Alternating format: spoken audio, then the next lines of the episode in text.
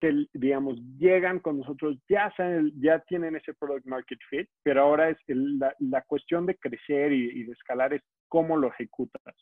Y ahí hay todo un tema de experimentación, de ver cuáles son los mejores canales para llegar a tus clientes, cómo puedes expandir, digamos, tus ventas, tus esfuerzos de ventas, cómo puedes expandir tu funnel de clientes. Y, ahí yo creo que es un tema súper, súper interesante, que pues es, es, es, ya no es tanto de, de, cómo formas tu empresa y formas tu producto y lo que estás vendiendo, sino es, es cómo sales afuera y lo comunicas un poco.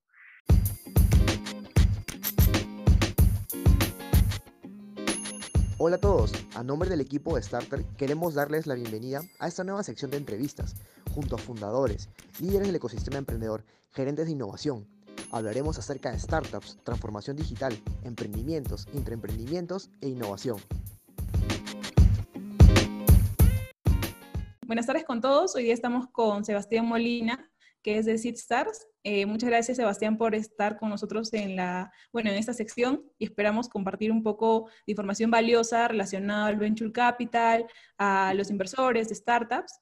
Entonces, quizás, Sebastián, nos puedes contar un poquito de quién eres tú, cómo así te metiste a este mundo de, de las inversiones. Sí, pues por supuesto. Eh, pues primero que nada, eh, yo, yo actualmente soy parte del equipo de inversión eh, en SeedStars. Entonces yo eh, empecé ahorita como analista y realmente eh, esta es, digamos, mi primera incursión verdadera como, como inversionista en Venture Capital. He estado un poco en el ecosistema de startups, trabajando con algunos fondos de manera ad hoc en, Estados Unidos en el pasado, pero realmente mi experiencia previa estaba más en el, en el sector de tecnología. Yo estuve en Bloomberg, en Nueva York y también en la Ciudad de México un par de años. Eh, y también, pues aparte de eso, eh, siempre mis intereses han estado en, dos áreas. ¿no? Uno, eh, la combinación, digamos, de, finanzas y tecnología. también tengo un, digamos, un background un poco enfocado en finanzas. hice el CFA y también y, y, pues he hecho maestrías enfocadas también en la parte un poco de finanzas. Y eso es particularmente el segundo tema, que me interesa mucho el tema de de cómo usar las finanzas para tener un impacto positivo social. Y de hecho, pues mi maestría está enfocado en finanzas del medio ambiente inversión de impacto. Y un poco saliendo, sabes, terminando mi maestría, con, con pensar, ok, ¿cómo combino todas estas cosas? Y pues justamente salió esta oportunidad de, trabajar en un fondo que, que está muy alineado con, con, digamos, mi teoría de cambio y, y pues así es como terminé en Venture Capital. Quizás nos puedes comentar un poquito más de qué es SeedStars. Eh, yo ya he escuchado previamente porque tiene acá una sede en Perú, pero quizás a las personas que nos están escuchando les gustaría saber un poco más, ¿no? Sí, por supuesto. Y de hecho es una, es una buena, muy buena pregunta porque realmente SeedStars eh, no es solamente un fondo de inversión, de hecho somos un grupo de compañías y tal vez por lo que más nos conoce la gente es el SeedStars World Competition, que básicamente es una competencia en, el que, en que vamos a diferentes ciudades alrededor del mundo, tratamos de encontrar buenas startups y vamos haciendo una competencia primero a nivel país, después a nivel regional y por último hacemos nuestra, nuestro Seed Source World, una competencia de, pitching a nivel mundial. Y la idea es, es encontrar los mejores startups de cada región y, nos hacer las inversiones. Entonces, tal vez por eso nos conocen más, pero además de eso, pues tenemos dos áreas. Como bien mencionas, tenemos una parte de ecosystem building, son toda la gente que tenemos en los diferentes países emergentes, y por último, en la parte en la que yo estoy, ¿no? Que es el fondo de inversión. Y, digamos, lo que une a SeedStars eh, realmente es esta idea de, de, nuestra misión, ¿no? Que es impactar la vida de las personas en países emergentes con una combinación de tecnología y emprendimiento. Y entonces tratamos de, de apoyar en las diferentes verticales que se necesita, eh, digamos, que necesitan los emprendedores eh, para realmente, realmente impactar vidas. Entonces, al final del día, pues eso es lo que hacemos y, específicamente en el, fondo de inversión, pues nos enfocamos en startups que estén en etapas de crecimiento y tratamos de usar todo lo que hemos aprendido en el Seed World, con, con, la gente que tenemos en los diferentes países, para apoyar a los emprendedores y llegarlos a llevarlos a ese nivel, a ese siguiente nivel de crecimiento, ¿no? Ya sea eh, ir a otro país, expandirse dentro de su misma región o incluso internacionalmente. Más o menos, ¿en qué tipo de empresas o tipo de startups ustedes invierten? ¿Tienen como alguna tesis de inversión o invierten en las que tengan potencial de crecimiento? Sí, es muy buena pregunta. Eh, realmente nuestra tesis de inversión se enfoca en, invertir en, startups en países emergentes que creemos que estén solucionando problemas de verdad. Eso nos da la latitud para no solamente enfocarnos, digamos, en un sector o algo así, sino realmente tratar de, ver eh, diferentes áreas.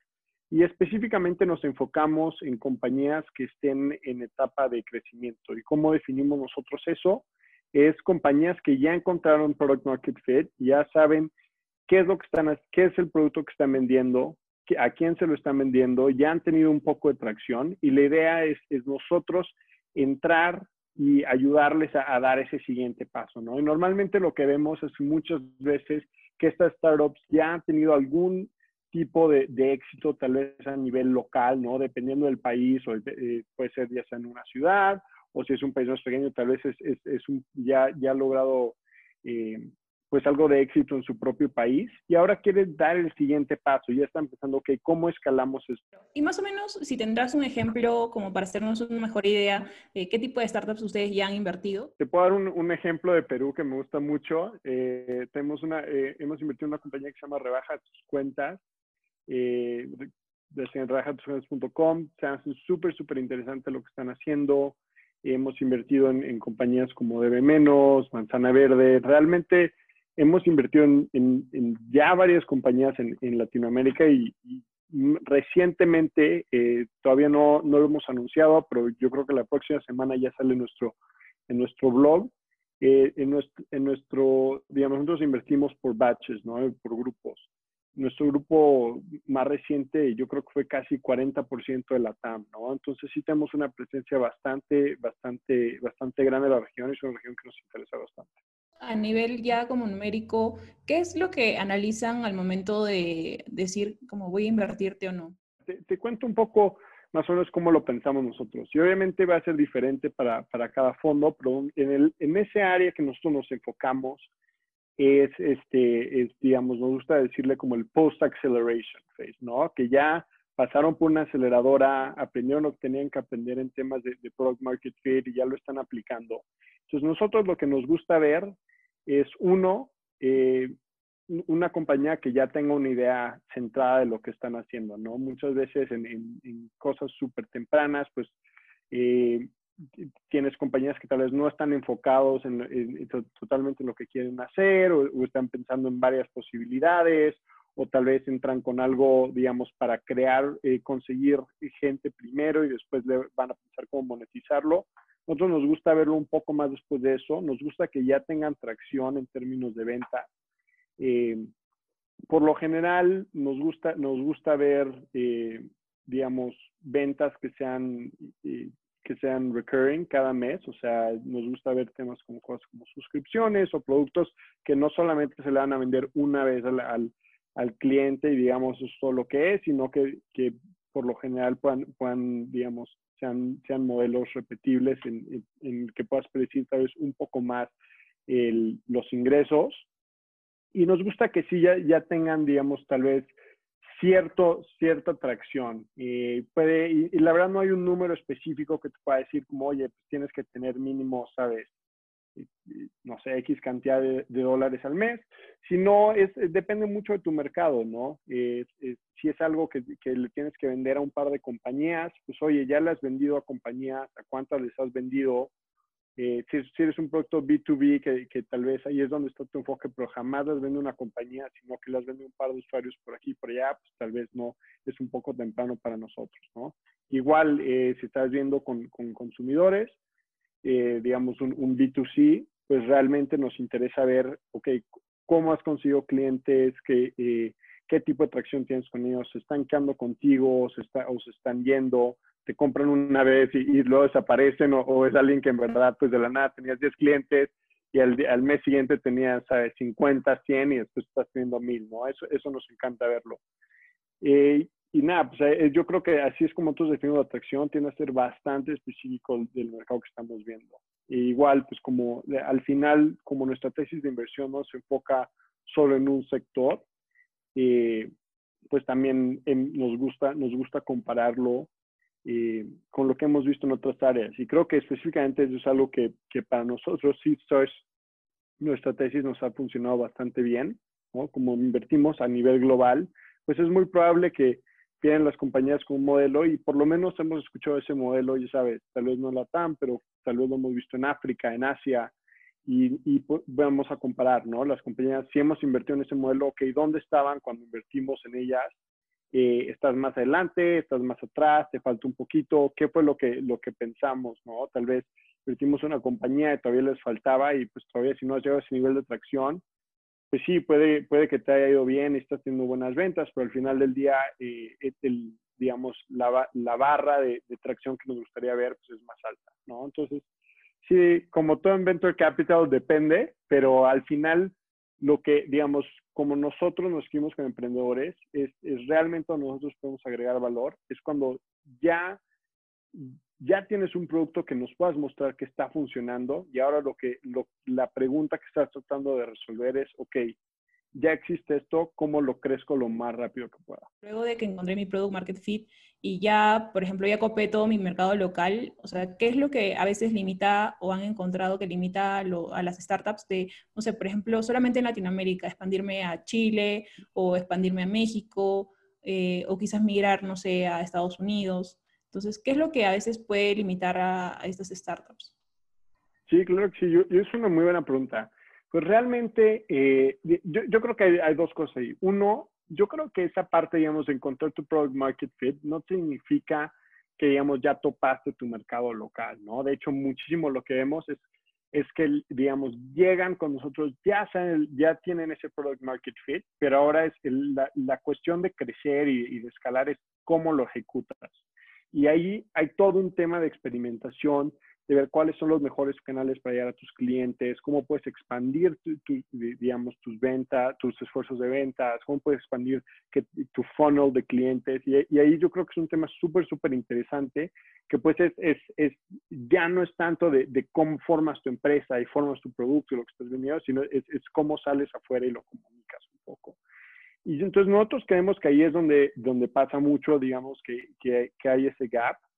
Y respondiendo a tu segunda parte de, de, cómo escalas ¿no? a, otros, a, otros, a otros países, pues ahí también es, es ese mismo tema, ¿no? Tal vez, eh, sí, digamos, ya te ha funcionado súper bien y te ha funcionado súper bien, digamos, tu estrategia en, en, tu país local, pero realmente te falta, eh, eh, no necesariamente eso se va a traducir a que sea exactamente igual cuando te vas a otro mercado. Y especialmente cuando te vas, eh, digamos, de, de, un mercado más pequeño, que por alguna otra razón, pues relativamente estás más protegido, ¿no? Más insulado de cosas como competencia, o tal vez, sabes, muchas veces vemos pues, que los emprendedores tienen algún tipo de, de ventaja, ¿no? Ya llámalo conexiones, llámalo alguna experiencia en la compañía que hacía eso, lo que quieras llamarlo, en un país local, pero de la nada te tienes que ir a un mercado mucho más grande para realizar, digamos, ese venture, venture capital scale. Y pues de la nada no es tan fácil entrar a, y tener esas mismas conexiones en Brasil, en México. También es la manera en que atraes tus clientes, pues francamente puede ser completamente diferente, ¿no? Y la idea que con la que nosotros entramos es que esto no es, digamos, si vas y lo haces sin estrategia o sin algún modelo, pues es muy, muy difícil. Maybe lo hagas, maybe, maybe te funcione y la verdad, ojalá que sí. Mientras más startups más grandes haya, pues a mí, a mí me encanta verlo. Pero realmente nosotros tratamos de dar una estructura, cómo manejas tu equipo, cómo piensas, cómo piensas en hacer estas cosas, ¿no? Cómo experimentas, eh, digamos, en, en, estas estrategias. Y entonces cuando llegas a un, a un a otro mercado, ya no estás solamente replicando lo que hiciste en tu, en tu mercado local, sino que simplemente empiezas a experimentar de la metodología y ves que te va sirviendo, ves que no te va sirviendo. Obviamente eso lo complementamos por lo menos nosotros y, y yo creo que esto realmente es, es, cierto de cualquier inversionista regional, pues lo complementamos con, con nuestra red, ¿no? Eh, una vez que te invierte cualquier inversionista, solamente, no solamente de SeedStars, eh, pues ya están en tu equipo y, la verdad deberían de estarte ayudando a, conectarte lo más que puedan, ¿no? Entonces también, eh, pues todo tipo de conexiones, de mentores, todo ese tipo de cosas, pues también tienden a ser muy valiosas. Y yo creo que las, uno de los problemas que existe a veces es que si una startup, digamos, solo tiene inversionistas locales, eh, tal vez no tengan acceso a, esas redes de, contactos, de mentores, etcétera, que tienen experiencia en otros países. Y la verdad no es, no es, no es algo malo, ni significa que los inversionistas locales tal vez no conozcan, no así, pero simplemente es, es, son cosas que, que, tienes que tener, digamos, eh, pues siendo un poco más regional. También solamente hay, hay inversionistas locales superestrella que sí conocen y, y, es, y es muy importante tener esa gente en tu equipo, ¿no? Y bueno, haciendo como que una recapitulación de eso, de cómo es que el Venture Capital eh, ayuda a las startups, o ya no tan startups, sino que ya son como que scale-ups, ¿no? Porque ya están, ya están en ese proceso de crecer más. ¿En qué crees que ayudan estas, estas organizaciones? Creo que realmente el, el, uno, pues dos cosas. Yo, yo creo que el Venture Capital realmente ayuda a las startups, digamos, más allá de, darte dinero, porque obviamente pues como compañía eso siempre es bueno, ¿no? Yo creo que, hay dos áreas en las que te ayudan bastante. Uno es, es, darte esa latitud, que es lo que realmente se logra con el capital que están dando para experimentar eh, y, para formar tu empresa y, y, una vez que encuentres algo que funciona, pues escalarlo, ¿no? Eh, yo creo que no, pensar que solamente te están dando un cheque para que hagas lo mismo realmente no es, eh, pues la verdad es, es, no es lo que le gusta ver a un inversionista de, de, Venture Capital. Eh, cuando vienen con nosotros, pues nos gusta ver, ok, ¿en qué vas a gastar este capital y por qué refuerza tu idea y refuerza tu visión y por qué es, esto en, lo que en, lo que deberías usar el capital. Y ya han habido casos, ¿no? En el que tal vez hay ideas buenas, pero realmente el capital se va a usar en cosas que, que no, no, no, es lo, no es lo que pensamos que te va a dar al siguiente nivel y, y pues ahí, ahí piensas dos veces, ¿no? Invertir y, probablemente pues tal, tal, vez no sea la inversión adecuada. Y yo creo que la segunda parte es justamente este, este value add. Yo sí quiero reforzar la idea de que como, como inversionistas de Venture Capital no eres solamente una persona que escribe cheques, eh, no, estás, no estás invirtiendo en una compañía que jamás, o sea, por más que estés hablando con una compañía serie A, serie B, lo que quieras, no es una compañía que ya está perfecta y puede descansar en sus laureles y, es una máquina que solo le metes dinero y sale más dinero del otro lado, ¿no? Siempre hay algo que se puede mejorar y, donde si hecho un buen, buen inversionista de capital en todos los niveles, desde pre-seed, angel, lo que tú quieras, hasta lo más, más arriba, es, es que, cómo puedes usarlo, digamos, básicamente todo lo que tú tienes eh, para ayudarle a los inversionistas. ¿sí?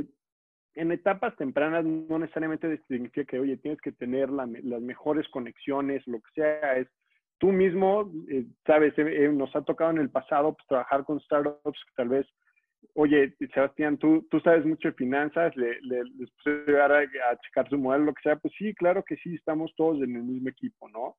y obviamente en un nivel ya un poco más, más alto y, y, cuando ya tienes que escalar la compañía, eh, es un tema también muchas veces de, de, conexiones, no solamente para clientes sí, pero también en cosas como mentorías. Eh, si, si, el equipo fundador, digamos, está pensando en áreas como inteligencia artificial o cosas así, ¿cómo puedes conectarles a la, a la gente que sabe de esto? ¿no? Y, yo creo que ahí es donde los networks de, mentores, los networks de, conexiones de un venture capital firm, pues tienden a ser bastante, bastante útiles. De hecho, conoces un poco más de cerca el ecosistema de Silicon Valley, ¿no? Que es bastante referente para, para acá, para Latinoamérica. Entonces, ¿qué cosas tú crees que nos faltaría a nosotros como ecosistema para poder llegar a, a ser más o menos eh, como Silicon Valley o, tener como que esa cantidad de startups que salen y son súper exitosas a nivel global, ¿no? Mira, ahí yo creo que tocas, de hecho, pues varios temas interesantes que, de hecho me apasionan bastante. Yo creo uno, responder la pregunta de la manera más directa, pues ¿qué falta? Yo creo es, es, es un tema de, de, ecosistema, ¿no? De, de, de, enseñar a la gente que esta es una, es, es, una carrera viable. Eh, yo creo que obviamente cuando vas a emprender, el, el, digamos, el riesgo más grande es ok, es, es, ese opportunity cost, ¿no? Estoy sacrificando mi carrera por una idea y, tal vez es una un poco loca y no me va en los próximos años. Y, y ahí hay un tema de, de, de, dar, ¿sabes? Un tema de educación, de, ok, ¿qué, ¿por qué es importante hacerlo? ¿Por qué, ¿Por qué es bueno emprender? Etcétera. Hasta qué tipos de apoyos hay, más programas de aceleración, más programas eh, en universidades que, que enseñan entrepreneurship, cosas así. y, yo, la segunda parte eh, de tu pregunta que está, es un poco más interesante, es, es, esa parte de, ok, ¿cómo podemos ser más como Silicon Valley? Y, y yo creo que no necesariamente es, es lo que deberíamos estar pensando. Eh, estructuralmente, yo creo que los países emergentes en general y definitivamente Latinoamérica tienen unas condiciones que realmente hacen, hacen emprender en ellos una, una oportunidad bastante grande que definitivamente no existen en, en Silicon Valley, ¿no? Eh, pensando desde cuánto te cuesta hacer y mantener un proyecto es, es mucho menor, ¿no? Y, hay un tema obviamente pues de, salarios que tienen a ser más reducidos, hasta, no sé, cualquier, cualquier N cantidad de cosas.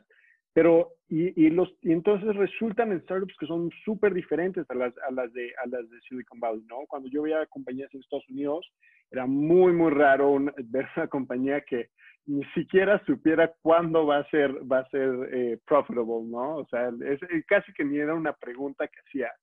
Pero en países emergentes no es raro ver compañías que realmente están, están generando, ¿me entiendes? 10 mil, 20 mil dólares al mes en, en, en, en, ingresos y ya, ya son, sabes, ya tienen, ya pueden ser positivas en, en términos de profits, ¿no? Y eso es súper grande en temas de, de, escalar y cosas así. Y yo, yo, creo que eso es muy interesante. Y tal vez la pregunta no es, ok, ¿cómo el Perú puede ser, por ejemplo, como el próximo Silicon Valley? Pero pensar, ok, ¿de, de qué otras partes del mundo podemos aprender? ¿Qué se ha hecho bien ahí? Eh, por ejemplo, que se ha hecho bien en Asia, que se ha hecho bien en, en incluso en otros lugares, en otros países de Latinoamérica, en, en, África, y igualmente, pues, ¿qué les puede enseñar Perú, no? Y yo creo que esa parte de knowledge sharing es algo que, que no se ha explotado suficiente y creo que tiene muchísimo valor y se debería hacer mucho más. Yendo por ese lado, ¿qué tipo de recomendaciones, más o menos en tu experiencia, podrías darnos para poder mejorar como ecosistema acá en Latinoamérica? Mira, una, una, de las cosas que, que, a mí me interesan mucho en, en, en Latinoamérica es eh, cómo, eh, digamos, creamos un ecosistema que sea bueno para, eh, digamos, conectar gente de diferentes países. Eh, porque para mí muchos países tienden a ser bastante insulados, en, por lo menos en su tema de emprendimiento. Las comunidades de emprendimiento pues tienden a ser súper chiquitas. Yo creo que vas a cualquier país de Latinoamérica y dices, no, pues todos los que estamos en startups nos conocemos. Definitivamente también es así en, en, en la parte de inversión pues, y siempre conoces un fondo y dice, sí, pues todos nos conocemos entre nosotros. Y, claro, obviamente, pues no es tanto tanta gente, pero la pregunta es, ok, ¿cómo, cómo haces que eso sea verdad a, nivel Latinoamérica, no? Y, y, qué puede salir de eso? Porque al final del día estás viendo, estás viendo mercados que están, digamos, insulados en temas de conexiones, en temas de, de, de, de knowledge sharing, pero tiene, para ser, digamos, para, para ser exitosos, pues muchas veces las compañías no pueden estar solo en su, en su propio lugar, ¿no? Entonces yo creo que mientras vayas eh, promocionando eso, oye, que, que, los diferentes emprendedores de los diferentes países se conozcan, yo creo que ahorita que todos estamos hablando por Zoom es la oportunidad perfecta, y no solo los emprendedores, que, sabes, que, la, que los inversionistas ángeles se conozcan de los diferentes países, que los fondos se hablen entre ellos, que la gente misma que trabaja en, diferentes partes, ¿no? Que, que, los, que las, personas en tech de, de, Perú se hablen con los de otras partes. ¿Me entiendes? Yo creo que esas conversaciones son las que tienen que suceder y, y idealmente, digamos, en un futuro no solo pensar, oye, de Latinoamérica, sino voltearte y hablar, oye, pues hay que hablar con los de África, hay que hablar con los de, los de Southeast Asia, porque muchas veces eh, yo creo que siempre volteamos hacia Europa o hacia, hacia Latinoamérica, eh, Estados Unidos, perdón, y pensamos, ok, ¿qué es lo que ellos están haciendo bien y, y, cómo lo copiamos? Pero pues obviamente ellos están vendiendo a gente, a, a, digamos, a, tipos de clientes completamente diferentes, tienen, ¿sabes? los startups ahí tienen ciclos de venta completamente diferentes y tal vez te sirva mejor ver, oye, cómo una compañía en mi área eh, eh, pues le ha ido bien en, Asia y qué hicieron bien o, qué aprendieron. Y de hecho, pues es una de las cosas, digamos, yo creo bonitas de, de, de Seedstars y una de las razones definitivamente por las que yo me uní en la compañía es que esta perspectiva de invertir globalmente en países emergentes se me hizo un poco diferente a lo que ves normalmente. Y, algo que tratamos de hacer es, ok, ¿cómo creas esas conexiones, no? Eh, pues tenemos obviamente gente eh, que está tal vez en verticales similares en Asia, África y, y Latam. ¿Cómo podemos eh, empezar una conversación entre ellos? Y bueno, si no se quieren hablar, no se quieren hablar, pero lo que hemos encontrado normalmente es que platican y la nada se, dan cuenta que, oye, yo tengo los mismos problemas, oye, ¿tú cómo lo solucionaste? y ahí empiezan a pasar cosas muy, muy interesantes. Y quizás nos puedes contar un poquito más sobre los otros ecosistemas, ¿no? Como me estás comentando. Sí, pues mira, realmente nosotros, eh, nosotros invertimos, digamos, regionalmente, lo podrías dividir en, eh, prácticamente cinco áreas súper, súper grandes todas, ¿no? Y ahorita las dividimos, sí, pero en general, pues Latinoamérica, África, eh, Southeast Asia, MENA, no Middle East y North Africa, y Eastern Europe y Central Asia. Son, yo creo que en, parte son súper diferentes en ciertas cosas, pero muchas veces yo creo que son bastante similares, ¿no? Si, si ven los, digamos, los perfiles de diferentes países, pues puedes encontrar comparables interesantes. Y yo creo que lo que a nosotros nos ha tocado hacer es, es entender, ok, cómo funcionan específicamente cada uno de estos, ¿no? Por ejemplo, doy un ejemplo, en, en, en muchos países de, de Middle East, pues el gobierno realmente es un, es, un, es un jugador muy, muy importante en el desarrollo de startups y entonces entiendes que, ok, ¿cómo, cómo puedes involucrar este, este jugador en, temas de, en temas de emprendimiento o, cómo están, digamos, cómo,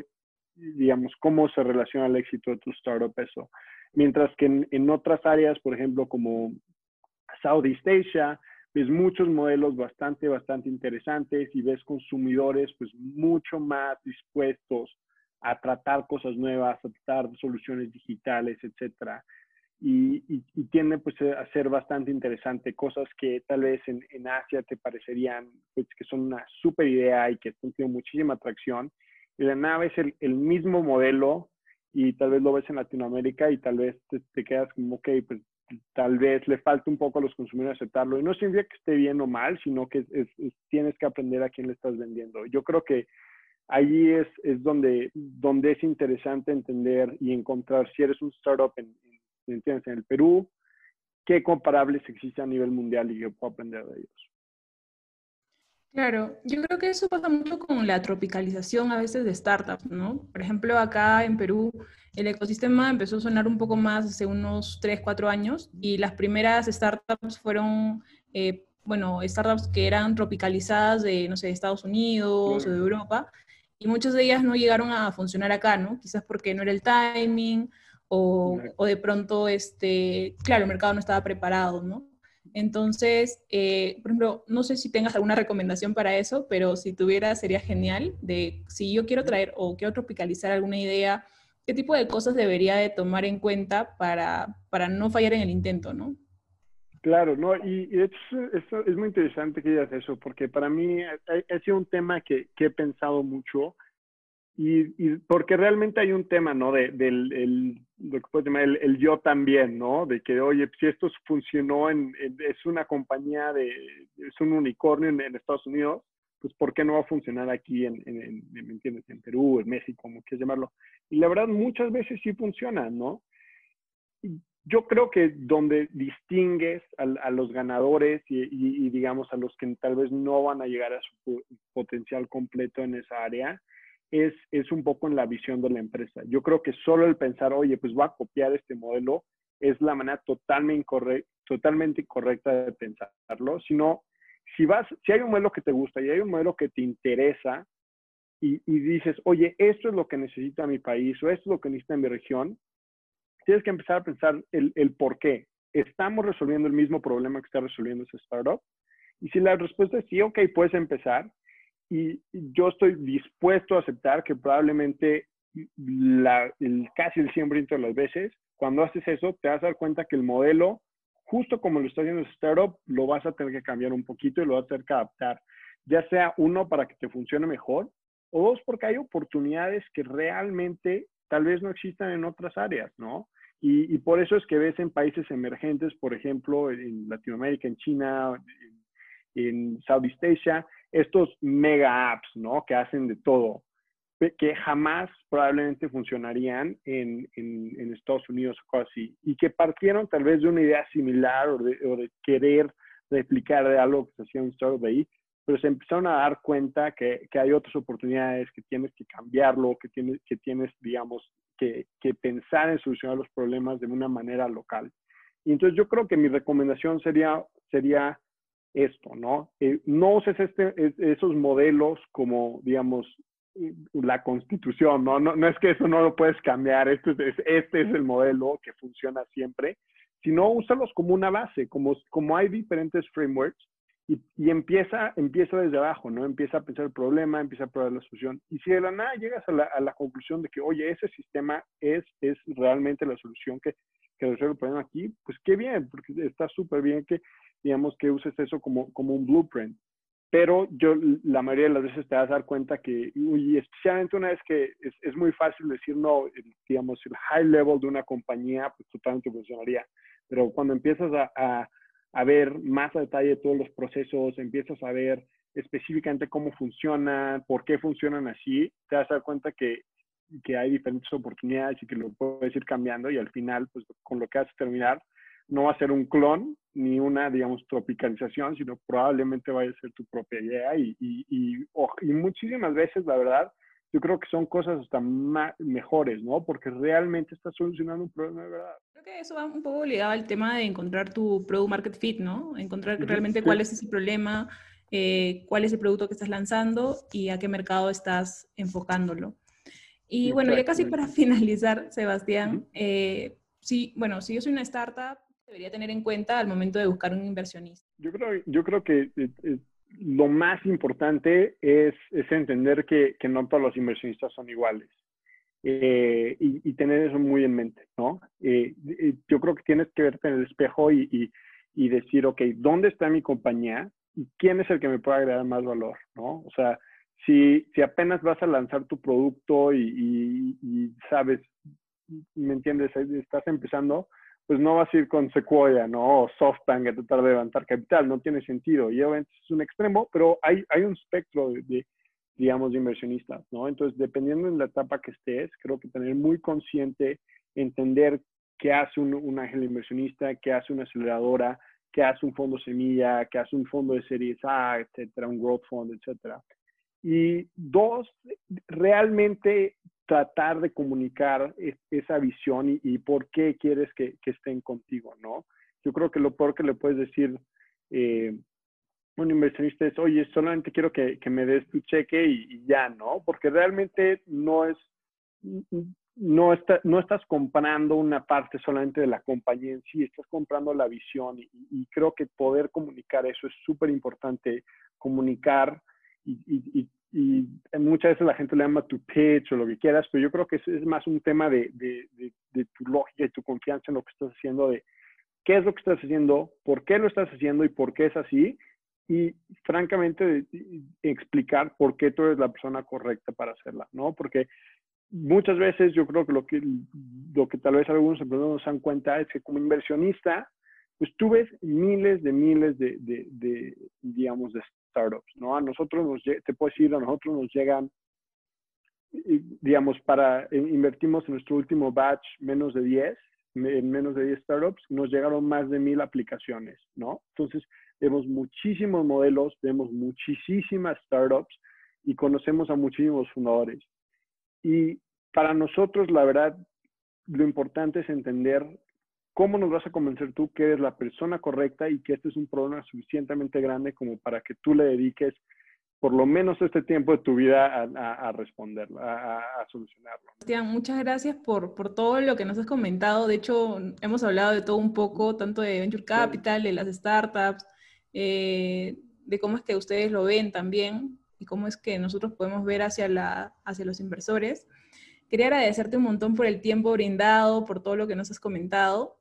No, Karen, pues al, primero que nada, pues agradecerte, la verdad fue, fue una plática súper divertida eh, y yo creo que dejarlos con dos cosas. Uno, pues obviamente que cualquier cosa, eh, siempre mis puertas están abiertas, me, me, encanta hablar de estos temas, entonces por favor que, eh, que me busquen, se comuniquen conmigo en LinkedIn, lo que sea.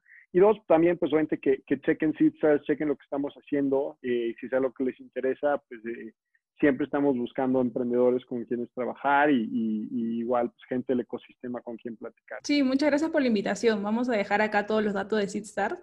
De hecho, acá en Perú está haciendo un trabajo bastante bonito. Eh, nada, quería agradecerte un montón nuevamente por el tiempo. No, por supuesto, pues mil gracias y definitivamente ahí cuando, cuando esté otra vez por, por Perú platicamos. Dale, Sebastián, muchas gracias. Hasta luego, cuídate. Cuídate, chao.